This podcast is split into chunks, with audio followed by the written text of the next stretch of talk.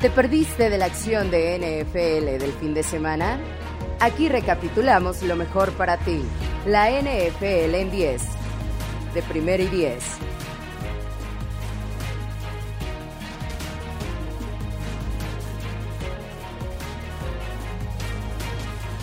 Por fin tenemos un poco más de claridad en el panorama de la NFL.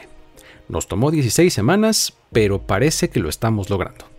A estas alturas, eh, después de los juegos de domingo, tenemos a 6 equipos calificados y 8 eliminados. En la NFC hay 5 equipos con boleto para playoffs, lo que deja a 6 peleando por solamente 2 lugares disponibles. 49ers, Eagles, Saints, Vikings, Falcons, Washington van a ser quienes disputen esto las siguientes dos semanas. Pero el problema verdadero está en la EFC, donde únicamente los Chiefs han calificado y tenemos eliminados a Jaguars, Texans y Jets, por lo que el resto de los equipos están con posibilidades, por lo menos matemáticas, de conseguir un lugar en postemporada.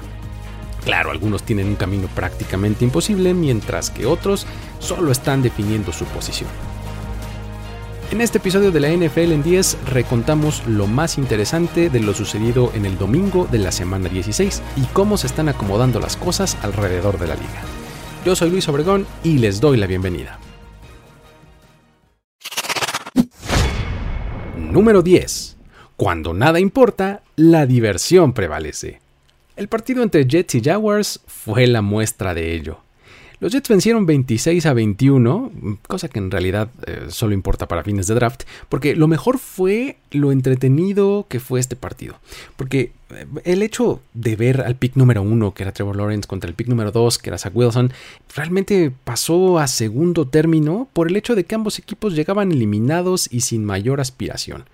Los Jets no tenían a su head coach Robert Sale en el sideline ahí por cuestiones eh, de COVID y tenían también varias bajas por esa misma razón y además otras lesiones. Y pues bueno, salieron completamente sueltos, tranquilos, a divertirse. Y fue un juego en el que hubo jugadas grandes y highlights eh, ofensivos y de equipos especiales. Eh, por ejemplo, Zach Wilson tuvo una escapada por piernas en una jugada en la que terminó hasta la zona de anotación y fueron 52 yardas las que se fue. La jugada fue algo curiosa porque por un momento parecía que se iba a salir del campo, lo que provocó que los defensivos bajaran un poco la velocidad y a la mera hora no lo hizo. Se siguió corriendo por el sideline y llegó hasta la zona de anotación. Este fue el acarreo más largo de un coreback desde 2015 en la NFL. Y además fue el touchdown por tierra más largo de un coreback de los Jets en la historia de la franquicia. En equipos especiales, Braxton Berrios eh, regresó una patada de 103 yardas hasta la zona de anotación, que fue la primera anotación de este tipo para los Jets desde la semana 16 de 2018. Hay que señalar que Berrios entraba a este partido con el mejor promedio de yardas por regreso en la liga con 28.7 y una jugada como esta pues solamente ayudó a su estatus. Para los Jaguars, a pesar de que su ofensiva se vio medianamente bien, siguen sin poder anotar. En esta ocasión, entre fumbles recuperados por su defensiva y goles de campo, vinieron 15 de sus 21 puntos. Trevor Lawrence sigue sin poder lanzar un pase de touchdown y el panorama es muy triste en el equipo. El ejemplo perfecto de la disfuncionalidad es que en la última serie ofensiva del partido para ellos llevaron el balón hasta la yarda 1 de su rival. Y con 13 segundos en el reloj, en cuarta oportunidad, no pudieron alinearse correctamente y a tiempo para sacar la jugada por lo que, bueno, la jugada terminó en un pase incompleto y además les marcaron un castigo de shift ilegal porque el receptor que estaba ahí tratando de acomodarse no se detuvo un instante antes de que saliera del centro y pues eso es un castigo. Los Jets lo declinaron y el juego se terminó. Número 9. Los Bucks destruyen a Carolina. La cantidad de lesiones y la importancia de los elementos que las padecen en el roster de los Buccaneers pareció dar exactamente lo mismo, ya que vencieron a los Panthers por marcador de 32 a 6 como visitantes. La ofensiva de Tampa Bay esta vez eh, se recargó totalmente en Antonio Brown, que registró 10 recepciones para 101 yardas, y se complementó muy bien con el juego terrestre ahí con Ronald Jones y con Kishon Vaughn, que sumaron 135 yardas y además de un par de touchdowns entre los dos. Brown de hecho, se convirtió en el jugador con más partidos en la historia de la liga, con 10 o más recepciones. Eh, traía un empate ahí con Andre Johnson y en esta ocasión lo rompió. Los Panthers implementaron una extrañísima estrategia de usar dos corebacks durante el juego, y entonces se pusieron ahí a alternar a Cam Newton, que fue el que salió como titular, pero de repente entraba Sam Darnold y los dos lanzaban pases y los dos intentaban correr, pero pues la verdad es que el problema es que es muy bien sabido que si tienes dos corebacks es porque entonces en realidad no tienes ninguno. Y eso se notó.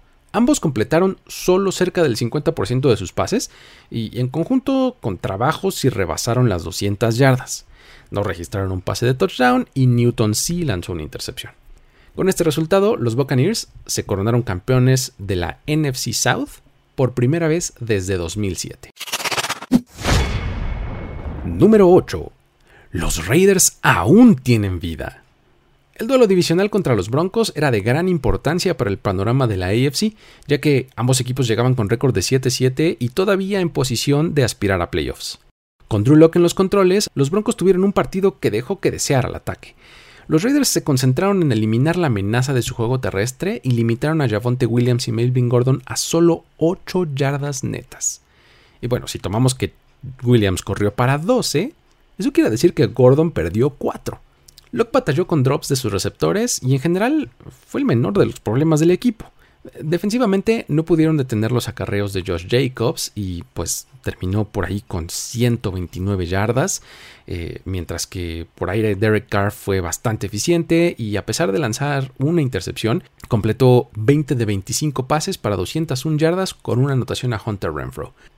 Con este resultado, a pesar de que en realidad los dos equipos siguen matemáticamente en la pelea para calificar, son los Raiders quienes parecen tener una posibilidad un poquito mayor de aspirar a jugar en playoffs, sobre todo porque están a solamente un juego de distancia de los Chargers. Y bueno, hablando de eso... Número 7. Chargers. Constantemente inconstantes. A estas alturas de la temporada ya no sorprende el hecho de que los Chargers alternen victorias y derrotas. Eso como que ya se ha convertido en su identidad. Tan solo en las últimas cuatro semanas vencieron consecutivamente a Bengals y Giants para luego perder al hilo contra Chiefs y ahora contra los Texans. ¿Espera qué? ¿Contra los Texans? ¿Houston Texans? Sí, contra esos Texans que llegaban al encuentro con solamente tres victorias en la temporada y que lucían como las víctimas clarísimas. El resultado fue una derrota de 41-29 en un partido en el que Davis Mills pareció como la siguiente gran promesa de Houston y completó 21 de 27 para 254 yardas y dos touchdowns. Todos sabíamos de las deficiencias de la defensiva de los Chargers, específicamente ante el juego terrestre del rival, pero hoy, válgame, lo llevaron al siguiente nivel. Le permitieron 149 yardas y dos touchdowns a Rex Burkhead un corredor que está en su noveno año en la liga y durante su carrera había sido relevante únicamente en ocasiones en las que los corredores principales de sus equipos estaban lesionados, o sea, tal como fue este partido. Con actuaciones como esa, cuesta mucho trabajo comprarle a los Chargers la idea de que son un equipo contendiente. Es cierto que no contaban con Austin Eckler y Joey Bosa, un par de elementos muy importantes para su equipo, pero una derrota así desinfla mucho la confianza que uno le puede tener a ellos. Al momento están con 8-7 y fuera de playoffs. Número 6. Los Steelers no salieron a jugar. Este partido fue una verdadera masacre. Eh, los Chiefs terminaron metiendo 36 puntos jugando a medio gas hacia el final del partido, mientras que los Steelers únicamente pudieron meter 10 puntos, todos ellos en tiempo basura, es decir, cuando su rival ya estaba jugando a medio gas como lo acabo de mencionar. Al medio tiempo el marcador era de 23-0, lo que ahora los coloca con una racha de 5 partidos consecutivos sin anotar un touchdown en la primera mitad. Este tipo de racha no sucedía en este equipo desde 1940, cuando llegaron a 6 juegos con esta misma circunstancia. Ahora, para dar un poco de contexto hace cuánto pasó eso, aquel fue el primer año en que el equipo contó con el nombre de Steelers, ya que hasta un año antes jugaban todavía con el mote de Pittsburgh Pirates. Ben Roethlisberger no pudo encontrar a sus receptores de forma constante y aunque Najee Harris acumuló yardas por tierra y todo, eh, su ineficiencia en tercer down y en zona roja, además de tres entregas de balón, terminaron por matar a los Steelers. El colmo de toda la situación fue cuando en el tercer cuarto, cuando iban abajo 30-0 en el marcador, y después de haber tenido una serie que consumió más de 5 minutos el reloj de juego, habiendo llegado hasta la yarda 16 de su rival, Mike Tomlin decidió que era mejor patear un gol de campo. ¿Cómo? bueno, por supuesto, entró Chris, Boswell, su pateador que es bastante efectivo, hizo su trabajo y acertó el intento de 34 yardas. Pero, pero ¿qué demonios estaba pensando? O sea, perder por un punto perder por 100 es lo mismo y estás abajo 30-0 y prefieres patear un gol de campo? Válgame Dios. De por sí sus posibilidades ya de remontar el marcador eran muy bajas en ese punto y haciendo eso, pues solamente las disminuyeron. Además, mandó un mensaje malísimo a su equipo. O sea, les dijo básicamente algo así como, pues vamos a perder, pero por lo menos no nos vamos a ir en cero. De su lado los Chiefs, pues hicieron lo que les correspondía, anotaron frecuentemente, dominaron las tres fases del juego y pues no se metieron en mayores problemas. Además, demostraron que ante una defensiva que se había mostrado como lo mejor de Pittsburgh, pudieron concretar jugadas grandes e involucraron a muchos de sus jugadores ofensivos. La ausencia de Travis Kelsey no fue gran cosa ni muy notoria, porque de hecho fue muy llamativo el uso que le dieron a sus tres corredores. Clyde Heller comenzó con la carga del juego terrestre, pero de pronto salió por ahí lesionado de la clavícula, y eso le dio paso a Darrell Williams y Derek Gore, quienes se combinaron para 98 yardas por tierra y además otras 91 por aire. Así es, o sea, sumaron casi 200 yardas totales entre ellos dos, lo que los colocó obviamente en una posición ideal para controlar el juego. Con este resultado, los Chiefs se convierten en el primer calificado a los playoffs de la AFC y se levantan como campeones de la división oeste de esa conferencia. Mientras tanto, los Steelers, aunque aún están con posibilidades matemáticas, tienen un panorama muy complicado. Número 5. Voltereta de último minuto en Seattle. Los Seahawks deben de ser una de las decepciones más grandes de esta temporada. Este domingo perdieron 25 a 24 contra los Bears. Y además en los últimos minutos del partido, en un campo nevado, bien bonito, que nos regaló unas postales increíbles, pero a final de cuentas una derrota. Por un buen rato el encuentro parecía controlado ¿eh? por Seattle. El problema fue que nunca pudieron separarse a una distancia cómoda en el marcador, y eso les acabó costando al final del partido. Con un poco menos de 3 minutos por jugar, Nick Foles, que además salió como titular en esta ocasión para los Bears, comenzó una serie ofensiva en su propia yarda 20. Esta comenzó con un pase de 30 yardas, que fue completo y todo muy bien, pero además a esto se le agregaron otras 15 por un castigo de rudeza al pasador. Esto obviamente los colocó ya del otro lado del campo de inmediato, en solo una jugada. Cinco jugadas más adelante, estaban anotando un touchdown que ya los ponía a solamente un punto de diferencia. Y bueno, por supuesto que Matt Nagy no quería saber nada de la posibilidad de un empate o de tiempo extra o lo que sea. Pues total que él dijo, yo ya me voy y qué voy a estar haciendo jugando tiempo extra. Entonces, obviamente fue por la conversión de dos puntos. Y Demir Baird consiguió una atrapada espectacular en el fondo de la zona de anotación y los puso arriba 25 a 24.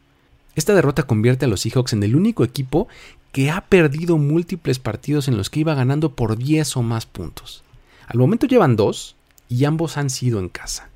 Este tipo de derrotas reflejan el estado del equipo en este punto. Habiendo jugado mejor que su rival, perdieron contra un equipo que ya estaba eliminado de la temporada y permitieron una remontada. Russell Wilson y Pete Carroll parecen estar más fuera que dentro del equipo en este momento. Con esto además aseguran una temporada perdedora por primera vez desde 2012, aquel año en el que llegó Wilson al equipo. Además, también aseguran que serán el último lugar de la NFC West por primera vez desde 2002, que es el año en el que comenzaron a formar parte de esta división. Número 4. Tres intercepciones, una victoria. Esa fue la tarde de Matthew Stafford, quarterback de los Rams, en su enfrentamiento contra los Vikings. Los Rams se impusieron 30 a 23 en el marcador en una muestra perfecta de cómo el todo es más importante que las partes. Stafford tuvo una actuación bastante mediana, en la que completó 21 de 37 para 197 yardas con un touchdown, pero con tres intercepciones, las cuales se convirtieron además en 10 puntos del rival de forma directa. Sin embargo, el esfuerzo de su defensiva y de sus equipos especiales fueron la clave para que los Rams se hiciera con la victoria. Fuera del quarterback, tanto Sonny Michel como Cooper Cup tuvieron muy buenas actuaciones, superando ambos las 100 yardas por tierra y por aire respectivamente. El rol de Michel está creciendo cada vez más y con justa razón, lo está haciendo muy bien, mientras que con este partido Cup solo ha fallado en superar las 90 yardas en un partido en lo que va de la temporada. El partido nunca se sintió dominado por los Rams, pero en el marcador los Vikings tampoco estuvieron muy cerca en prácticamente ningún momento.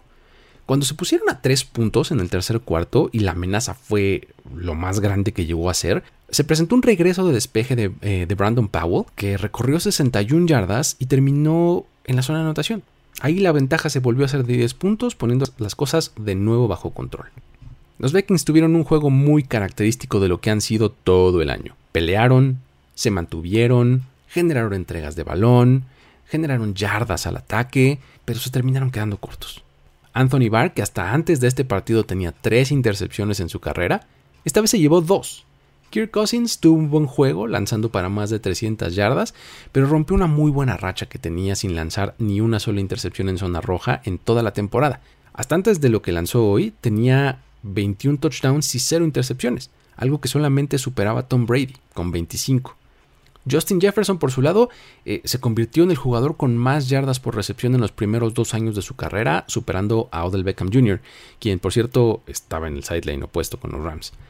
Al final, como lo decía antes, una actuación muy propia de los Vikings terminó como lo han hecho muchos de sus juegos, ya que esta fue la decimosegunda ocasión consecutiva que su partido se decidió por una posesión en esta temporada. Un número que iguala además la racha más larga que existe en la historia de la liga, que le pertenece a los Chargers de 1989 y a los Ravens de 2015. En estos partidos el récord de los Vikings es de 6 ganados y 6 perdidos. Parece más que apropiado que este equipo llegue a la semana 17 con un partido que decida su pase a playoffs, lo lleven hasta la última posesión para definirlo y se queden cortos. Ya veremos qué es lo que pasa.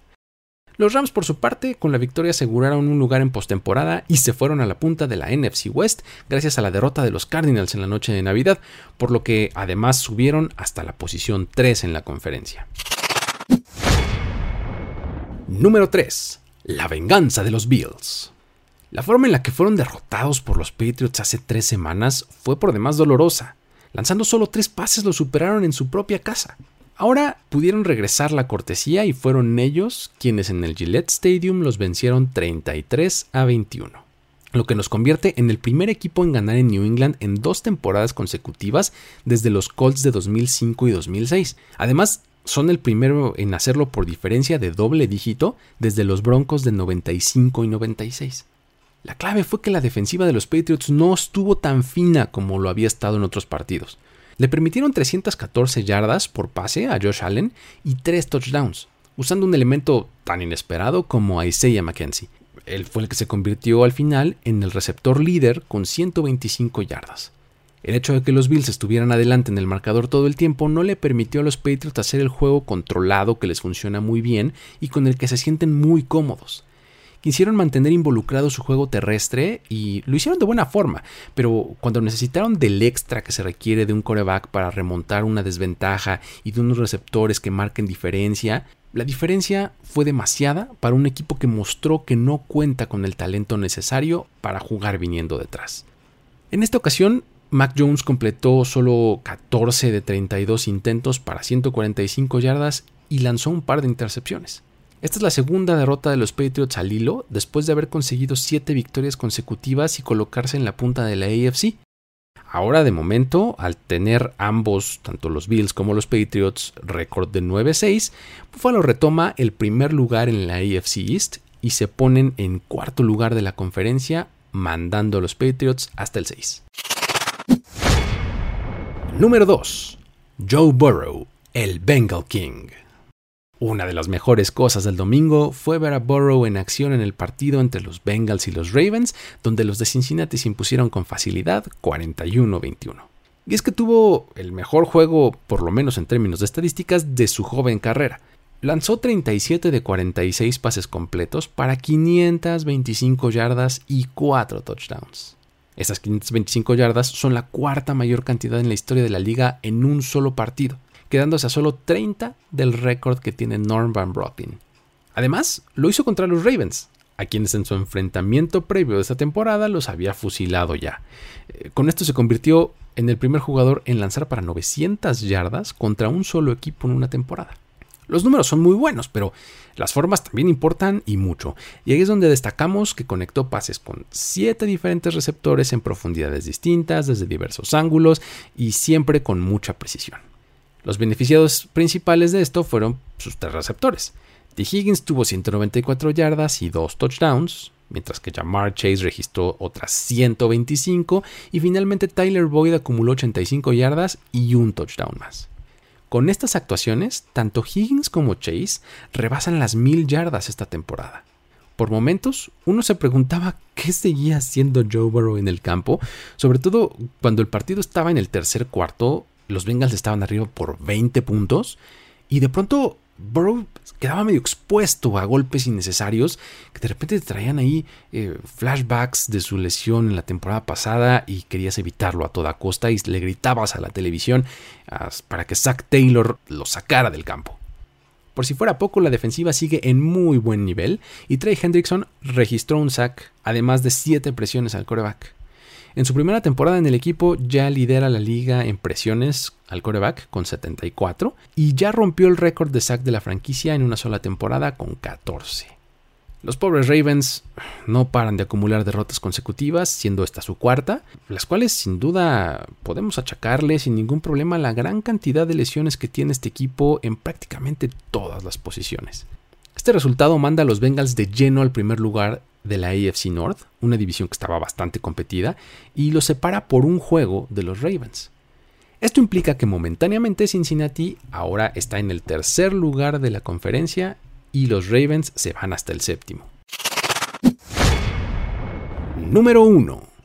Un juego redondo de los Cowboys. El partido de domingo por la noche ante el Washington Football Team resultó probablemente ser el mejor, si no de lo que va en toda la temporada, sí el mejor desde mediados de noviembre para los Cowboys. La victoria llegó por un marcador muy holgado de 56 a 14 y pues todo hizo clic en el equipo. Una ofensiva que había sido cuestionada severamente por no alcanzar su potencial, hoy metió 42 puntos. Pero lo más importante estuvo en lo bien que lucieron. Dak Prescott se vio como aquel candidato al MVP que salió a jugar en septiembre, lanzando seguro, encontrando a todos sus receptores y en general muy bien. Al medio tiempo había lanzado 27 de 35 pases completos para 320 yardas y 4 touchdowns. O sea, números que podrían ser de un partido completo. Este número de yardas, de hecho, es el máximo lanzado por un coreback en medio juego en lo que va de la temporada. Esta fue la primera ocasión en la historia en la que un coreback además lanza un pase de touchdown para un running back, un tight end, un wide receiver y un liniero ofensivo. Sí, o sea, hasta Terrence Steele, el tackle izquierdo que estuvo jugando como titular en vez de Tyron Smith, atrapó un pase de touchdown. O sea, cada uno de estos cuatro pases que lanzó Dak Prescott fueron a un jugador de una posición distinta. En el juego terrestre, más allá de las yardas eh, que consiguió Ezekiel Elliott, lo importante es que se ve mucho mejor de su lesión y lo vimos terminando los acarreos de forma física como le gusta hacerlo, bajando el hombro y castigando al tacleador. Mientras que Tony Pollard sigue aportando de muy muy buena manera cuando tiene que entrar al campo y recibe el balón. Los equipos especiales tuvieron su aportación también con una patada de despeje que bloquearon y Chauncey Goldstone recuperó el balón y pues lo metió a la zona de anotación que estaba realmente muy cerca. Y por supuesto, su dominio defensivo continuó con la tendencia que ha construido durante el último mes. Consiguieron 5 sacks y robaron un par de intercepciones. La primera intercepción vino tan pronto como en la jugada inicial de la ofensiva de Washington, en la que Taylor Heineke buscaba a Terry McLaurin en la zona profunda del campo y pues Trevon Dix prácticamente corrió la ruta por McLaurin y atrapó el balón, llevándose así su decimoprimera intercepción de la campaña. Esas 11 intercepciones empatan el récord de la franquicia de Everson Walls. Y de hecho es el mayor número de intercepciones en una sola campaña desde que Walls consiguiera ese número de en 1981. Esta temporada ningún jugador tiene más de 7 intercepciones, lo que coloca a Trevon Dix en el primer lugar de manera cómoda.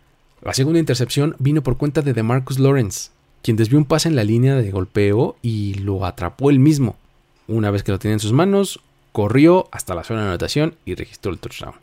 Esta es la primera ocasión en la historia de la franquicia en la que un liniero ofensivo y un liniero defensivo anotan en el mismo partido. ¿Se acuerdan lo que les dije de Terrence Steele y de Marcus Lawrence? Este año los Cowboys tienen 5 intercepciones regresadas para touchdown, el máximo en la historia de la franquicia. El último equipo que registró tal número fueron los Chicago Bears en 2018. Ahora, con anotaciones de Goldstone, Steele y Lawrence, los Cowboys tienen un total de 19 jugadores diferentes que han registrado un touchdown esta temporada. La fiesta está para todos. Enfrente tuvieron un equipo de Washington que se veía tan roto que sus jugadores estaban peleando entre ellos en la banca, lo cual ante los ojos de algunos pues demerita el triunfo de los Cowboys por ser un rival inferior. Pero pues seguramente de no haber apaleado, pues esos mismos críticos argumentarían que pues se complicaron el juego innecesariamente. Ahora, jugando así, con las tres fases ejecutando a la perfección, con sus jugadores claves sanos y embalándose en el momento correcto, este es un equipo que tiene toda la pinta de ser un contendiente. Uno que, ya habiendo asegurado el título divisional e instalado en el segundo lugar de la NFC, desde la semana pasada afirmó que tiene la vista puesta en el número uno de la conferencia nacional.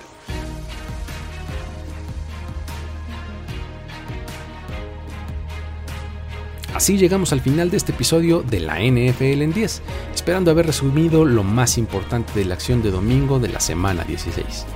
Para más detalles, el resto de los resultados e historias que quedaron fuera de este conteo, recomiendo visitar primeroy10.com, seguirnos en redes sociales en arroba primero y 10, suscribirse a nuestros canales de video y también al feed de este podcast. En todos esos lugares seguro encuentras muchos más ángulos sobre lo que acontece alrededor de la liga. Mi nombre es Liz Obregón y me despido de ustedes. Hasta la próxima.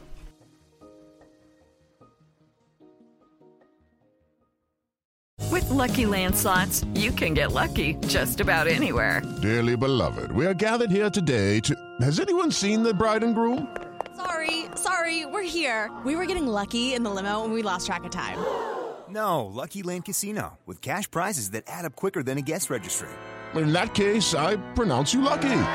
Play for free at LuckyLandSlots.com. Daily bonuses are waiting. No purchase necessary. Void where prohibited by law. 18 plus. Terms and conditions apply. See website for details.